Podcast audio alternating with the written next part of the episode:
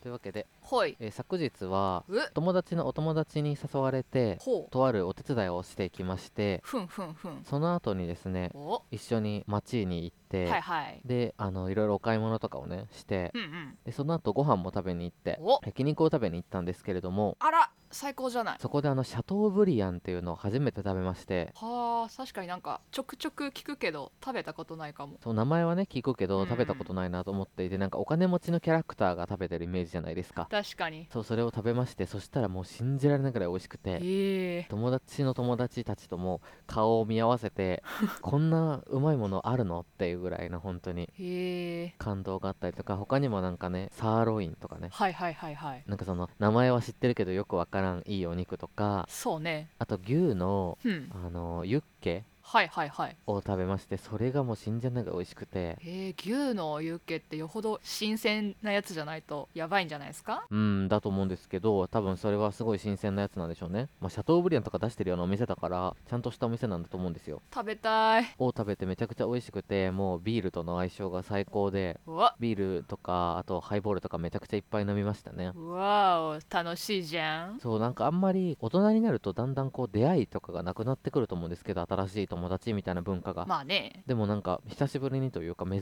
しくうん新しくたくさん友達ができて、うんうん大人になってもまだこうやって広がったりとかなんか感情が動くみたいな場面って、うんまだあるんだなってちょっと感動したというかいい話じゃないなんかねこうしかもそういうのって予測不可能というかねうん突然やってくるものでなんかたまたま今回その友達の友達が来れなくなっちゃったっていうことで自分に白羽の矢立ったっていうのもほうまあ言ったらねかなりこう奇跡というかまあ確かにそう運命が重なり合わなかったらならなかったことだと思うのでうんなんかそういう細かい奇跡とか運命が折り重なっていろんな出会いが起こっていくんだなっていうふうに思ってはいはい学生とかだったらね新しい友達とかできやすいからあんまり感じなかったと思うんですけどまあやまあ、っぱま大あ、人になって改めてなんだろうなこういう関係ができることのありがたみとか大切さみたいなのをすごく実感したなって思いましたあらいい話だなかなかやっぱりね大人になると難しいですよねまあね出会いがなくなるねそうそうだから新しくお友達がたくさんできたりとかしてすごく楽しい休日を過ごさせていただきましたいい日だったねというわけで、はいそろそろ参りましょう白星ネオと夏山かなめの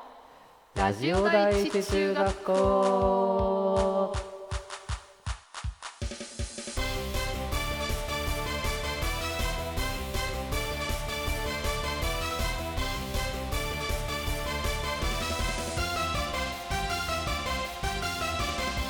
皆さんこんにちは夏山かなめです白星ネオですこの番組は中学校からの同級生の男の子アイドル白星ネオと声優夏山かなめがお送りするスタンド FM によるラジオ番組ですはいウィ今週はーはななんんととあの場所へはい行ったということではいどこですかあの場所というのは池の袋池袋ということで大都会に行ってきましたわよはいというわけではい2人でね池袋に行ってきましたイエーイ楽しかったねどこに行ったとか教えてあげてくださいうんとねサンシャインシティのガチャガチャがいっぱいあるところとうん水族館楽しかったねというわけで、はいえー池袋のサンシャインシティにあるガチャガチャのお店なんてお店だったか忘れましたけれども、に行きましてそこはね3000台もガチャガチャがあるということでうんうんポスターに3000台って書いてあったんですけどさすがに3000台は持ってるでし ょとそんなわけないでしょって思ったんですよ確かにいや3000ってだってね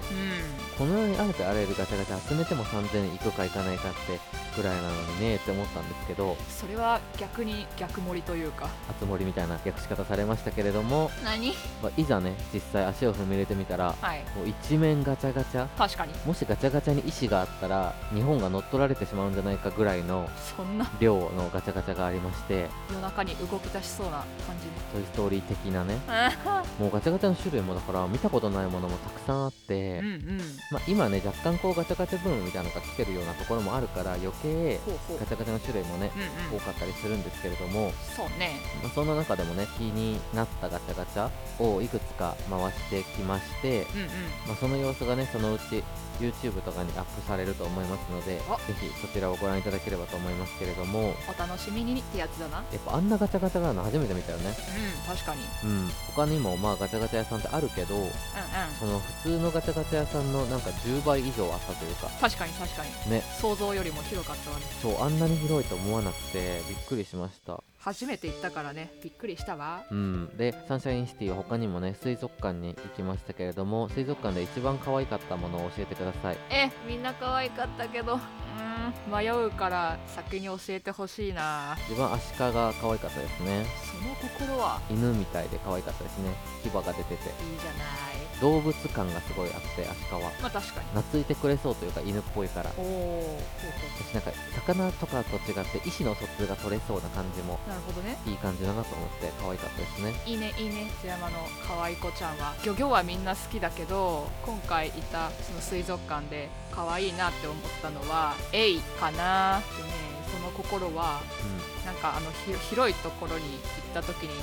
潜ってた女の人いたじゃないうん、うん、大きい水槽のところにね女のうんうん方のあのダイバーさんがねいらっしゃって魚とね一緒に泳いでましたねそう餌もあげてたりで魚類ってなんかその懐くっていう発想があんまりないのかだでもなんか見た感じすごい懐いてるように見えてエイの見た目もすごい可愛らしいから最高かける最高で最高最高最高ですねなんかはいお姉さんが多分餌を持ってるからっていうのもあると思うんですけどうんこうエイがねずっとついて泳いでたりとか可愛いのよあと何回かお姉さんのシュノーケルにエイがチューしてたりとかわたまらんすぎるしててなんかエイと本当に仲良く本当やにってる感じだったりとかお魚もね一緒にうん泳いでついてきてたりとかしてて、うんなんかこう意思の疎通というよりかはなんかそこになんだいつもいるからこその信頼感というかうんなんかそういうね絆が見えたりしたのでうんなんかそれはねすごい新しい水族館の楽しみというかうんうんなんか魚とかまあその生き物をね見るってだけじゃなくてなんかそういうのも見れるのはすごい貴重な体験だったなと思ってうんうんね、サンシャインの水族館はすごい良かったですね。ただちょっと人がね、いっぱいいたりとかするので、ちょっとうん気をつけつつ行っていただければと思います。まあそこはしょうがないね本当はね、ペリカンが見たかったんですけど、雨だったからか、ちょっと外にいなくて、もうなんかいる時もあったよなペリカンが見たかった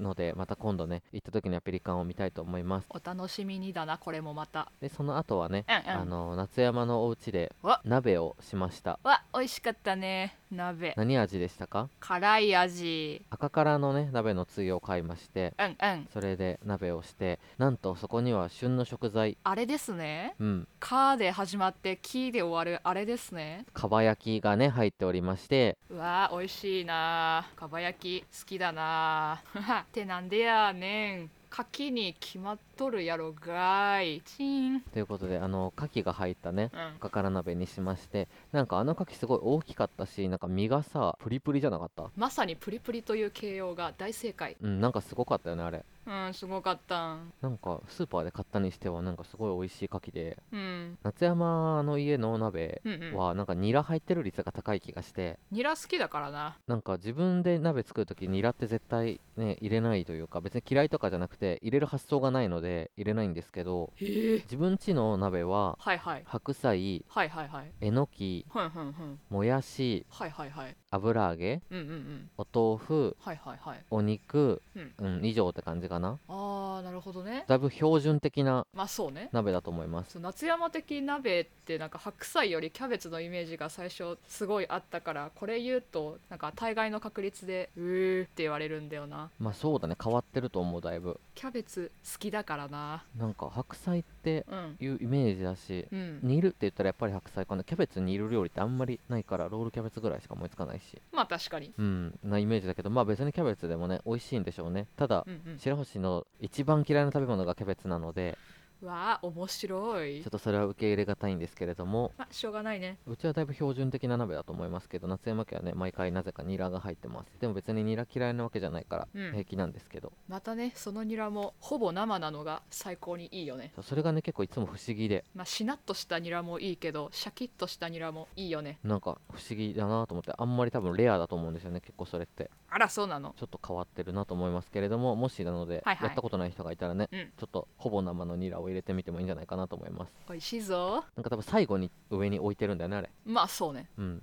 もうやってみたらいいかなと思います最高に美味しくて飛ぶよそして赤から鍋の最後の締めはもちろんうわあれですねチーズリゾット屋さんということで最高すぎるご飯と、えーチーズを入れて、はいえーブラックペッパーをかけて食べるとこれもまた決まる もうそれがむしろメインぐらいねうん美味しいですよね、いいねまあ、この季節はやっぱりね鍋が美味しい季節ということでそうなのよ白星もよく家でキムチ鍋を作っておりますあらいいじゃない白星は圧倒的キムチ鍋率が高いですねあへえそうなんだな夏山はえでも鍋やるぜってなったらそれこそ辛いやつにするかそのスーパーの品揃え見て考えることもあるけどもつ鍋を唐突に食べたくなることがあって、まあ、塩もつ鍋にニンニクドバーッと入れるもつ鍋かなうんうんうんうんうんもつ鍋って最高に美味しいんだなこのラジオをね聞いてる人は夏山のニンニク好きがね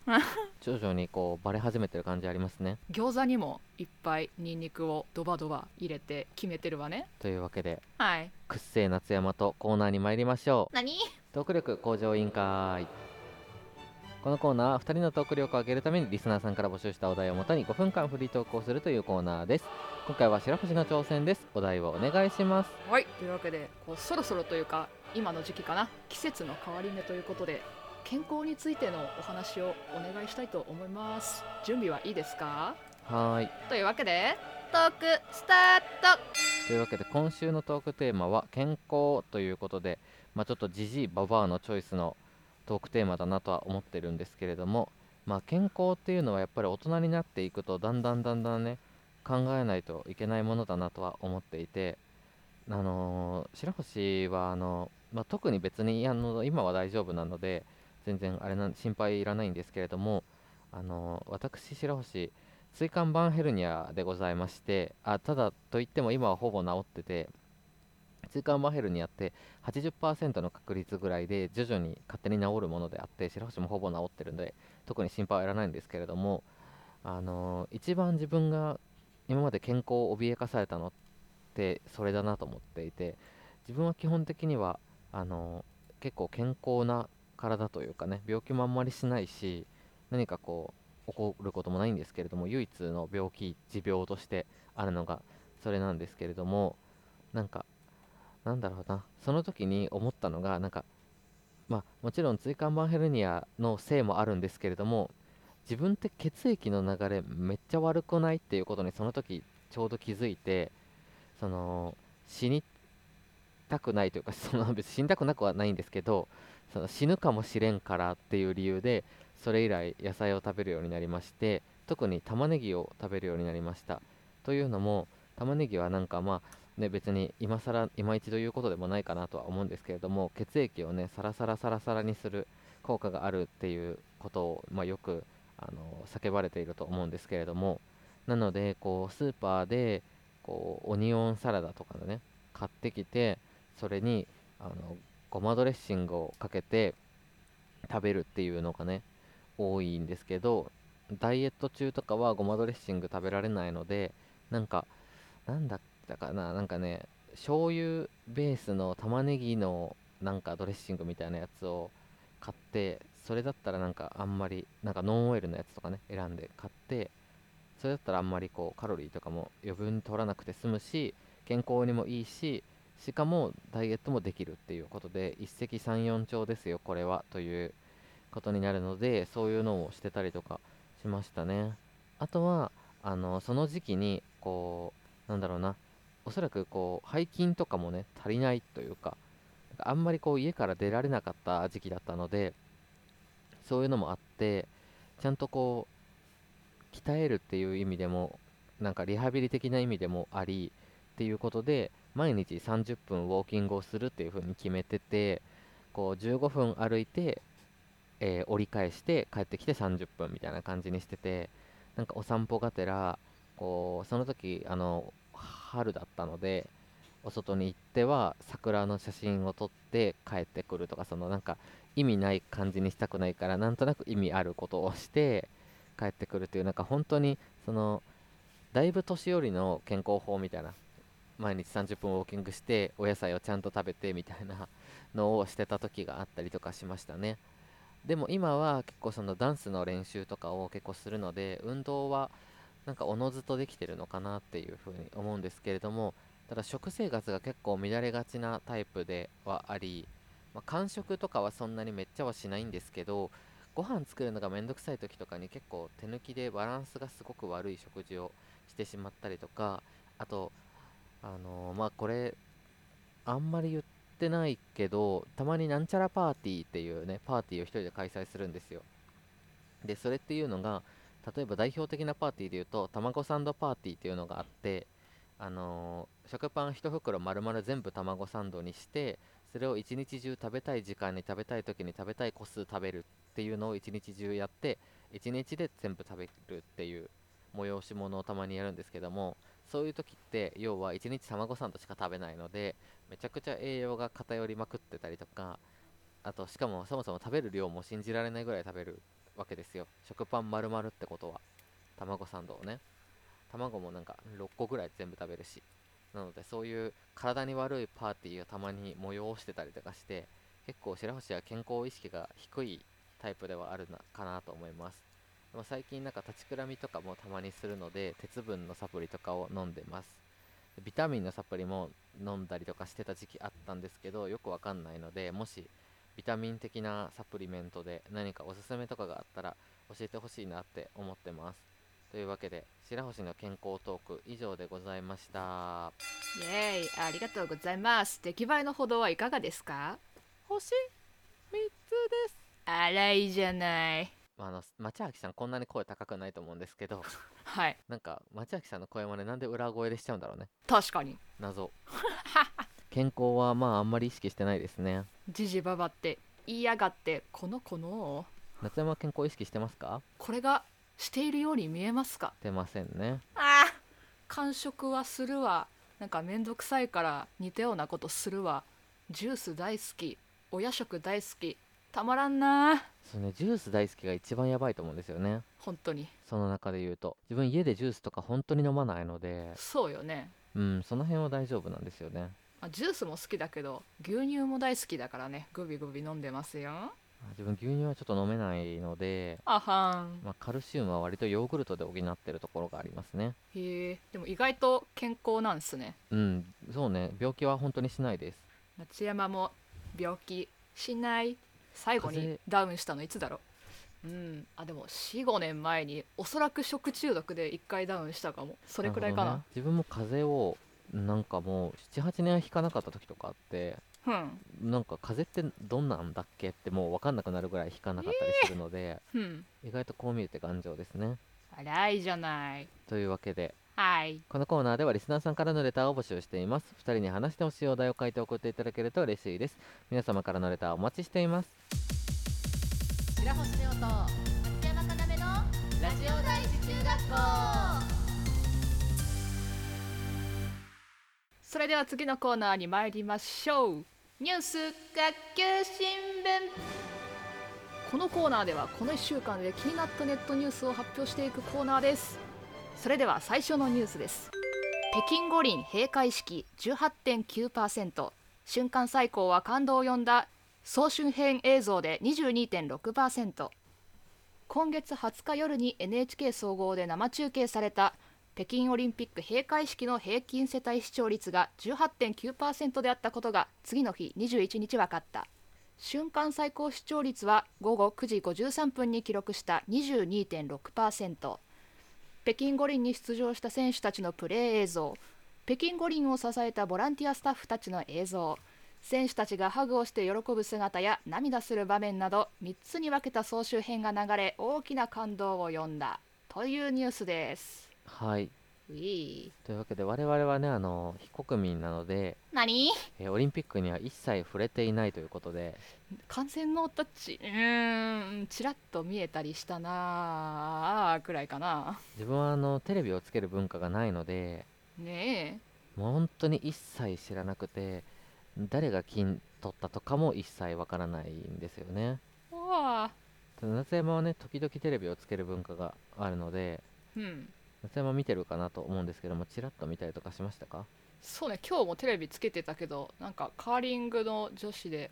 銀メダル取ったとかっていうのがすごい流れてて盛況だなって思ったわねうーんなるほどねうん、まあでもこれだけ視聴率がねあるっていうことは国民のみんながね割とこう、興味があるんだなと思ってうんなんだろうな特にウィンタースポーツって結構ルールが分からなかったりとかすると思うんですよねあー確かに確かになのにこんなにいろんな人が見てるってうんなんかすごいなと思って、うんうんうん、全然ねスキーとかもよく分かんない距離が高かったらいいのかなとかよく分かんないんですけれども確かになんかジャンプとかは分かりやすいけどなんか本当になんか右に左にチュルチュル滑るのはちょっと完璧には理解できてないかもうんなんか全然分かんないですけどまあ唯一フィギュアスケートとかはね興味がうんちょっとあったりとかはしますよねほんほんほんなんかまあとはいえ見てはないんですけどなああんかフィギュアスケートとかはなんか分からんでもないというか見てまあまあまあまあうん、なんかちょっとね他の競技とはジャンルが全然違うから、まあちょっと分かるわねうん、なんかそれはちょっと気になったりもしつつでもそれは別うにん誰が金とか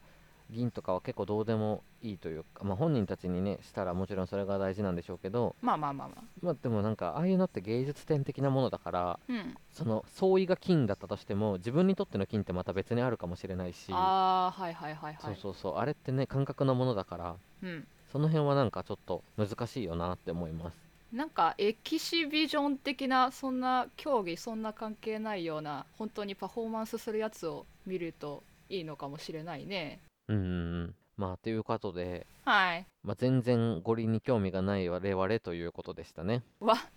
なんてこったあはんありがとうございます続いてのニュースですバカリズム初の R1 審査員に陣内智則は5年連続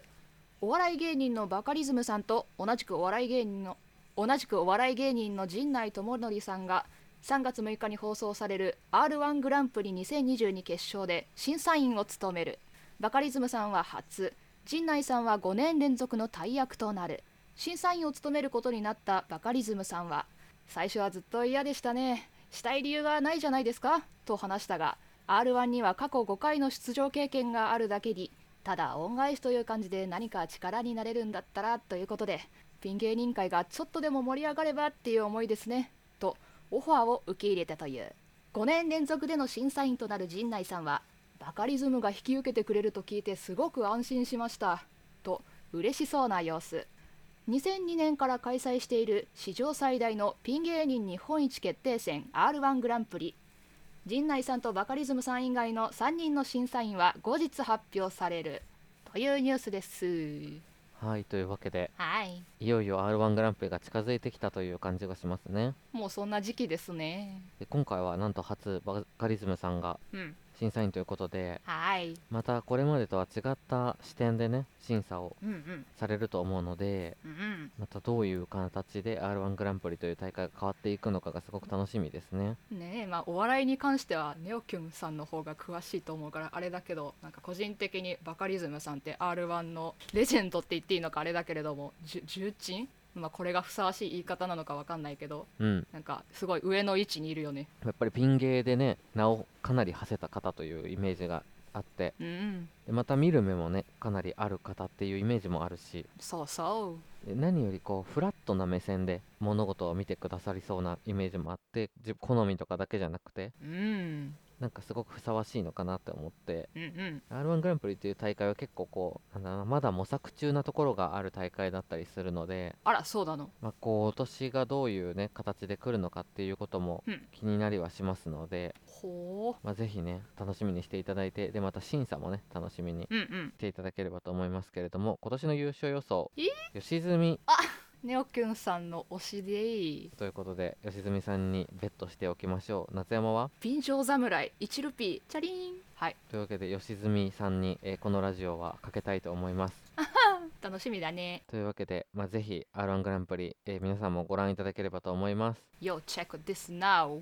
はいというわけで最後のニュースです松本人志が新型コロナ感染13日ワイドナー賞から5人目お笑いコンビダウンタウンの松本人志さんが新型コロナウイルスに感染したと18日夜所属の吉本興業が公式サイトで発表した前日17日夜に喉に違和感を覚え PCR 検査を受けた結果陽性と診断今後は保健所の指示に従い療養する今月13日に放送されたフジテレビ「ワイドナーショー」の出演陣から5人目の陽性者となった相方の浜田雅俊さんは濃厚接触者に該当せず現在体調に異常は認められていないというニュースですはいというわけであはんワイドナショーでね共演された方がまあ5名はいなってしまったということでその中にはねなんとなんと白星の大好きなああの方もいますねえ A マッソ加納さんお大事にというわけで A マッソ不可能さんになってしまいましたけれどもそそのシャレですかまああの松本さんがねなってしまうってかなり多分多大な影響があるというかテレビ業界に、そうねうん、なんですけどワイドナショーあの JP さんっていうねふんふん松本人志さんのモノマネをしてる方がふんふんあの代役みたいなおー体で出てるちょっとコントみたいなのをやってたりとかしてへえそれがすごい面白くてふんよかったですねでしかもそっくりなんですよね本当に喋り方があそうなのへえ動きとか喋り方がめちゃくちゃそっくりでうんうんうんであのあの原口さんだったかな、うんが東野さんをやっててあその2人でワイドナショーをやるっていうのがあってーうんうんそれがすごい面白かったので、まあ、そういう今代役、うん代打ビジネスみたいなのが言われていてはいはいはいはいこう類似タレント的なね人を代打で呼ぶみたいなうんのがあってこの間 A マストのね加納さんがその今回ワイドナショーでなってしまったということではいはいはい A マストさんのラジオにロッチさんが代打で出演されていてほ B ロッチっていう自己紹介をしてましたね、う面白いなーまあ、あの後輩なんですよね A マストさんがわ事務所のなるほどねということで、まあ、先輩のね B ロッチさんが代打で出てたりとかあとさらばのさらば青春の光さんのはいはいあの東袋さんはいはいはいはいがあのこの日空いてますこの日空いてますっていうの をあの出されていて森田さんに、うんそれで代打としていつでも行けますっていう風におほうサービスをやってたりとかしてますね サービスその代行サービスとい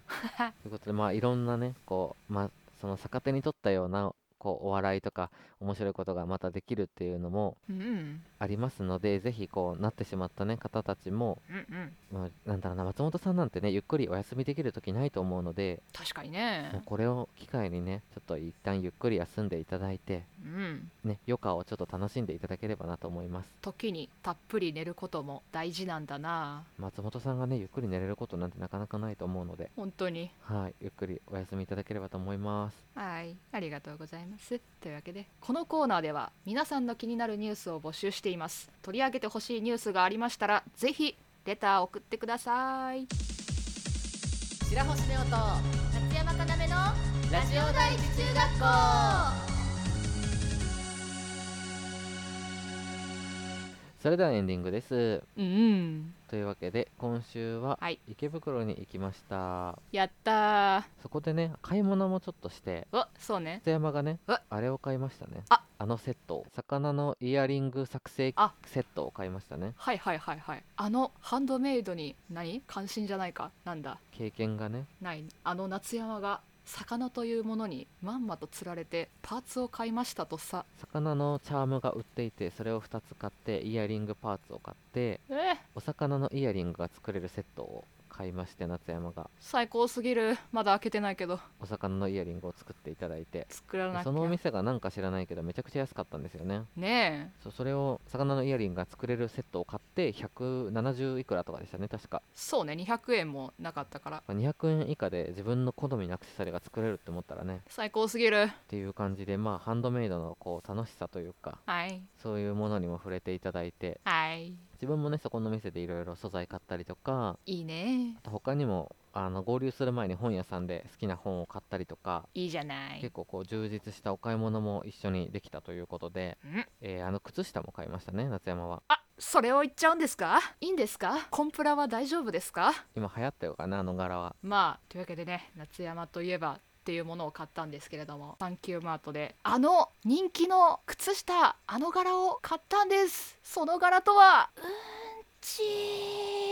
うんちの靴下を買いましたというわけで今日はあのくっさい夏山に磨きがかかりましたね、なにニンニクも美味しいしうんちも可愛いんだけどなまあ、結構最近なんかキャラクター前としたやつ結構ありますよねいろんなとこで本当になんかぬいぐるみもあるよ ねうんっていう感じでまあいろいろねこう夏山好みの買い物もできたということでふふんなかなか充実した休日を過ごせましただというわけでこの番組ではリスナーさんからのレターを募集していますこのコーナーメールはお悩みハウスネオ一番やこちらはリスナーさんからのお悩みを募集していますさらに教えてリスナー先生のコーナーではリスナーさんからのおすすめコンテンツを募集していますそしてトーク力向上委員会では2人に話してほしいお題を募集しています新コーナーニュース学級新聞では皆さんの気になるレターを募集していますので皆さんの気になるニュースを募集していますのでレターお待ちしていますハッシュタグはシャープラジ中でツイッターに感想もお待ちしています二人ともツイッターをやっていますのでぜひそちらもチェックしてくださいねそれではここまでのお相手は白星ねおと夏山かなめでした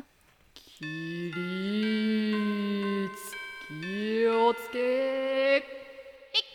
ありがとうございました